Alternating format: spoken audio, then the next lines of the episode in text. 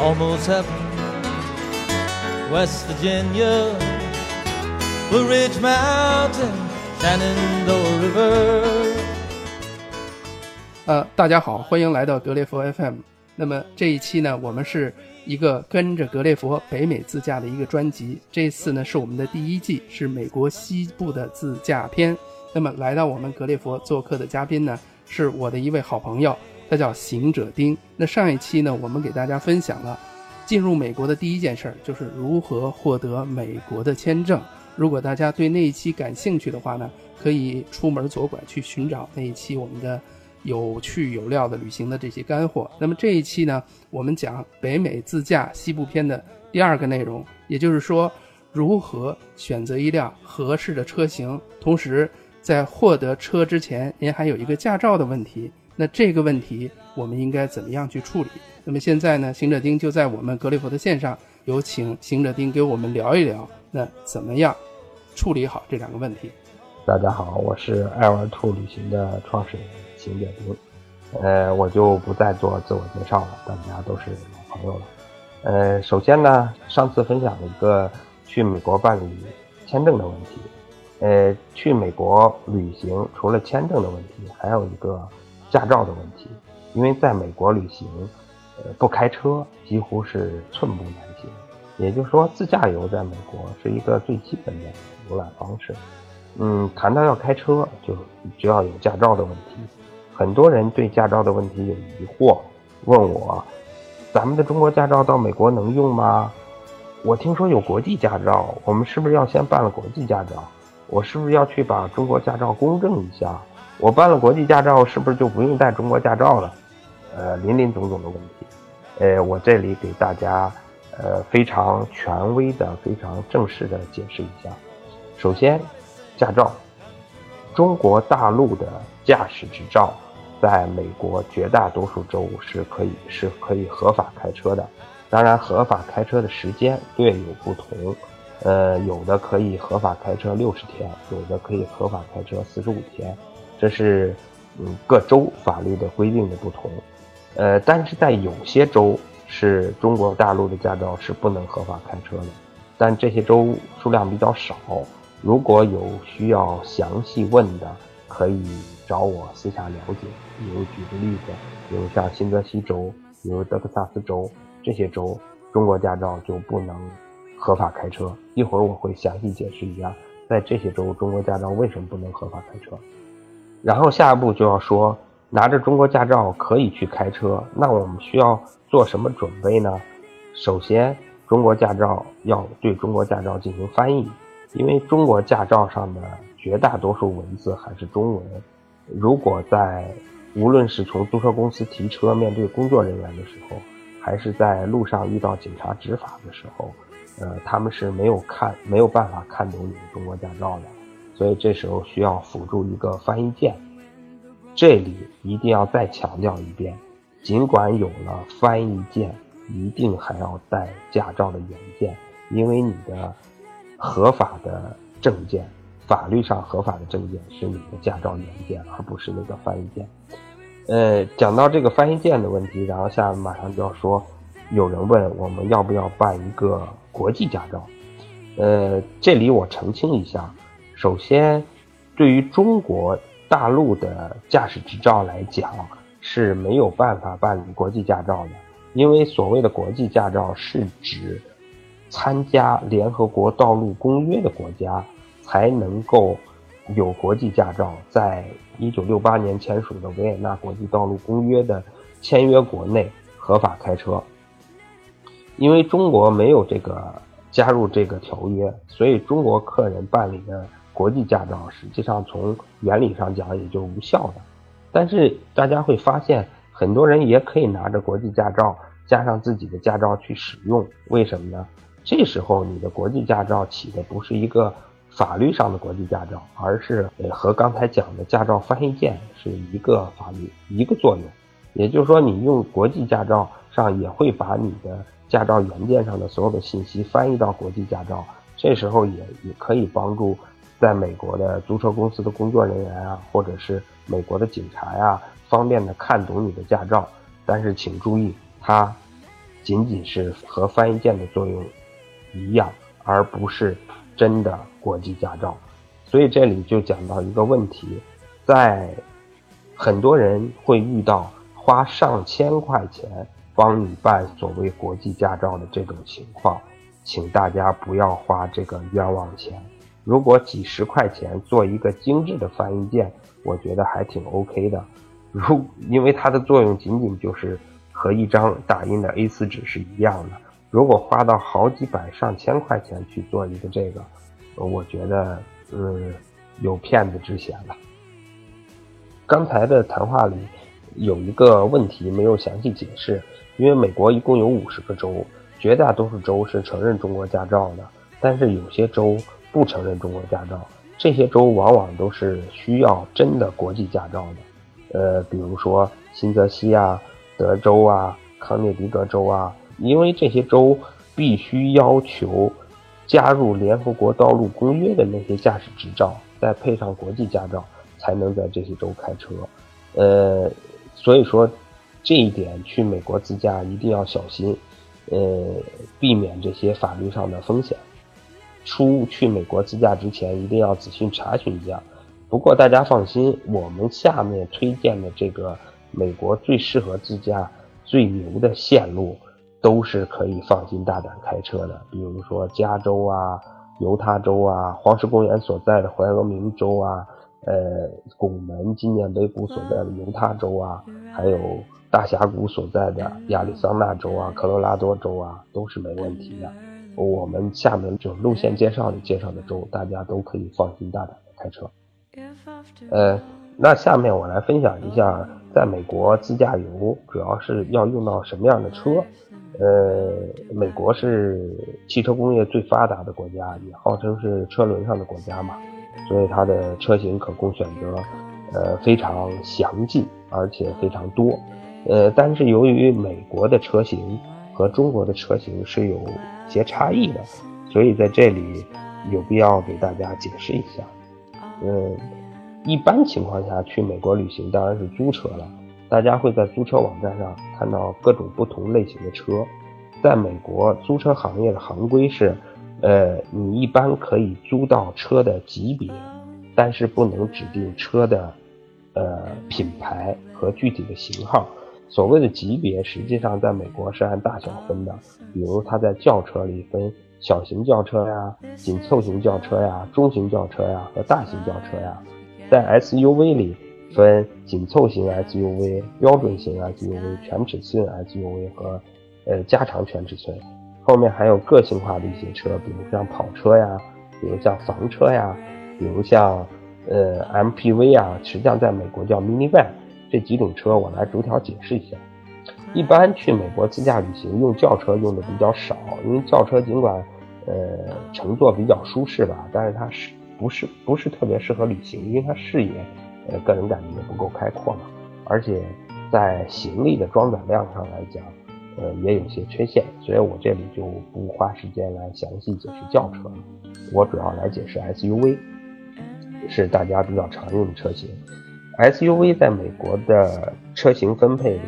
它分紧凑型、标准型、全尺寸和加长。呃，这几种车型分别对应的国内什么样的车型呢？呃，紧凑型 SUV 在国内实际上是很常见的，也就是说，在国内常见的小 SUV。比如说国内的，呃，吉普指南者呀，呃，或者是丰田 RV 四啊，这种 SUV 的大小和尺寸，在美国通通都叫紧凑型 SUV。但是实在不好意思，吉普指南者这款车美国是有的，呃，丰田 RV 四这款车实际上在美国是看不见的。所以说，呃，我只能用 RV 四和指南者这样大小的车来给大家举例子。下面介绍其他车型的时候，也会遇到这种情况。比紧凑型 SUV 再大一个型号的 SUV，在美国叫做标准型 SUV，它叫 Standard。标准型 SUV 和国内对应的车型是哪些车型呢？比如像呃国内的大切诺基，呃如果在美国算标准 SUV，在在国内的像陆地巡洋舰这样的车型大小，像。国内的一些所谓的大型的 SUV，在美国都叫标准型 SUV。然后下面介绍两款重点的车型，也就是说，在美国自驾体验最好的车型就叫全尺寸或者是加长。呃，全尺寸 SUV 是比标准型 SUV 还要大一个型号的 SUV，这种 SUV 在国内实际上是不常见的。呃，我仔细观察了一下，如果说能国内对应过去的车型是全尺寸的话，在美国国内能看到的有丰田红杉那款车，它比陆地巡洋舰要大一圈儿在美国实际上是按全尺寸 SUV 级别里的。还有林肯领航者这款车的大小，在美国是就是全尺寸 SUV，在美国能见到的全尺寸 SUV 主要是呃，它号就是太昊，就雪佛兰的太昊，还有御空，御空是不加长的那款御空，呃，还有 GSM 的御空，对，这是都是全尺寸的 SUV 的标准车型。呃，还有一个是加长全尺寸，实际上就比全尺寸 SUV 还高一个级别的车。呃，这款车的大小实际上，呃，因为这款车在中国这个级别的车在中国很少见。如果大家想看这款车比较典型的车型，叫雪佛兰 Suburban，就是呃，中文翻译叫雪佛兰城郊。呃，大家如果上一些汽车网站上能看到它的图片。这款车一般排量是六五点七升或者是六升，呃，长度应该是将近六米，呃，它的装载量可以八座，也就是说它有三排座椅，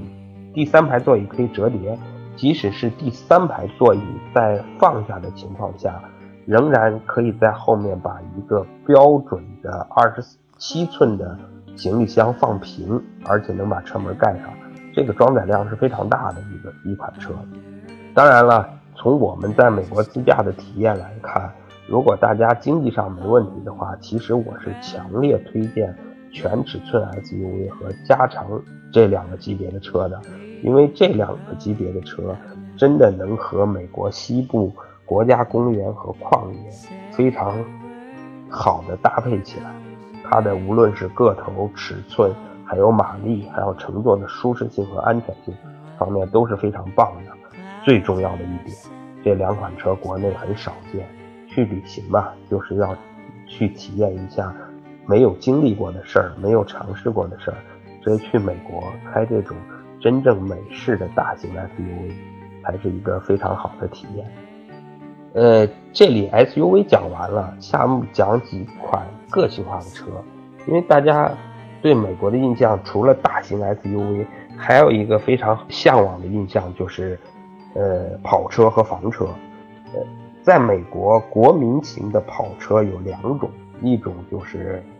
呃，大黄蜂，大家在从变形金刚里看到那个大黄蜂是非常让人渴望的。还有一个就是野马，这两款跑车都在美国实际上不贵，非常便宜。如果租下来。也就是一天大概合人民币六百六七百的样子，所以很多人会，呃，会选择这个跑车。但是如果选择跑车去美国自驾游，必须提醒一下，它跑车有一个致命的弱点，就是它的行李空间太小了。呃，一部跑车它放不下两个标准的行李箱，二十七寸的行李箱。呃，这点对旅旅行体验来讲有些糟糕。房车呢，嗯，现在在国内很热了，但是在美国实际上是一个非常普遍的游览方式，呃，特别适合家庭出行，特别是有孩子。嗯，但是我在这里给大家稍微泼点凉水，就说如果进行房车旅行的时候，一定要规划好路线。呃，比如在洛杉矶这样的大城市，还有旧金山这样的大城市，呃，尽量不要选择房车，因为很多停车场停不了，它没法进城。呃，如果你进城要再选择其他的车辆代步，再操作起来非常麻烦。房车适合哪里呢？从拉斯维加斯往东走，走一路的国家公园，用房车是非常方便的。而且这一路上在国家公园里有很多营地，可以因为你开房车而不用住宾馆，可以直接住到国家公园里的营地里去，这种体验是非常棒的。嗯，所以说大家在选择房车之前，一定要把路线和用途还有目的一定要想好，它有它特别好的优势，当然也有它的一定的劣势，劣势就是。它在城区行驶的过程中会有很多不方便。呃，除了这几上面几款车介绍完了之后，还有一款车我要单独拿出来讲，实际上是像 SUV 一样常用的一款车，非常方便。就是在国内这款车叫 MPV 或者叫商务车，实际上在美国叫 Mini Van。在国内比较常见的这款车就是克莱斯勒那个大捷龙。或者是别克那个 G 豪八，国内总管它叫商务车嘛，在美国实际上是保姆车了。呃，美国家庭孩子多，一个妈妈带着全家一起出去玩是用那款车的。那款车乘坐起来非常舒适。其实美国的交道路状况是非常好的，不需要什么越野啊，或者是呃通过性能啊，所以这款车几乎没有什么劣势，而且乘坐非常舒适，特别适合全家出行。这款车在美国比较常见的车型，主要是，呃，就克莱斯勒那大捷龙会有很多，然后还有道奇的这种 Mini Van，然后还有，呃，丰田的谢耶纳那款车也非常舒服，还有这个尼桑的贵士，呃，非常好，就是说非常适合全家一起出出行，所以说我建议啊。如果想体验一下狂野的自驾过程，想很拉风，选择 SUV 里的全尺寸或者是加长。呃，如果想选择全家一起非常温馨舒适的一个旅行过程，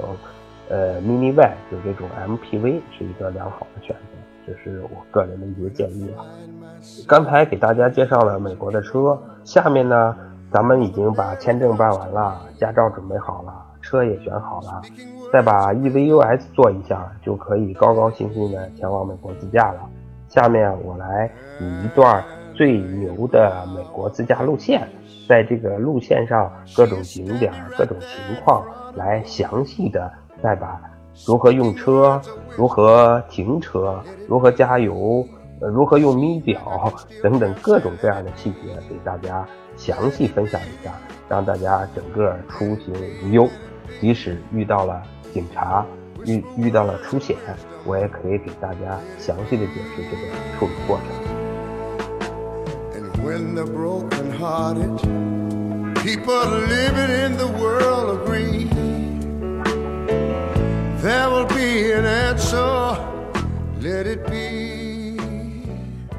谢谢行者丁给我们的一个非常棒的美国出行前的一个准备，特别是这一段。关于如何选车，我觉得可能会为大家北美自驾出行，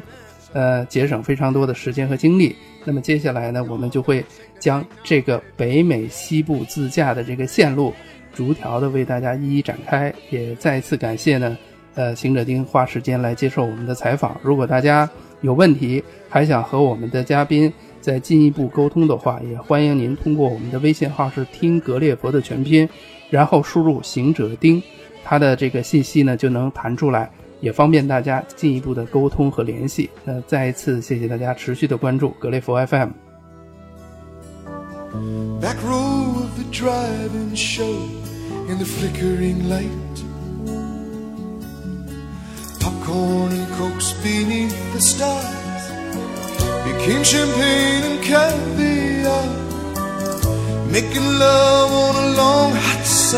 She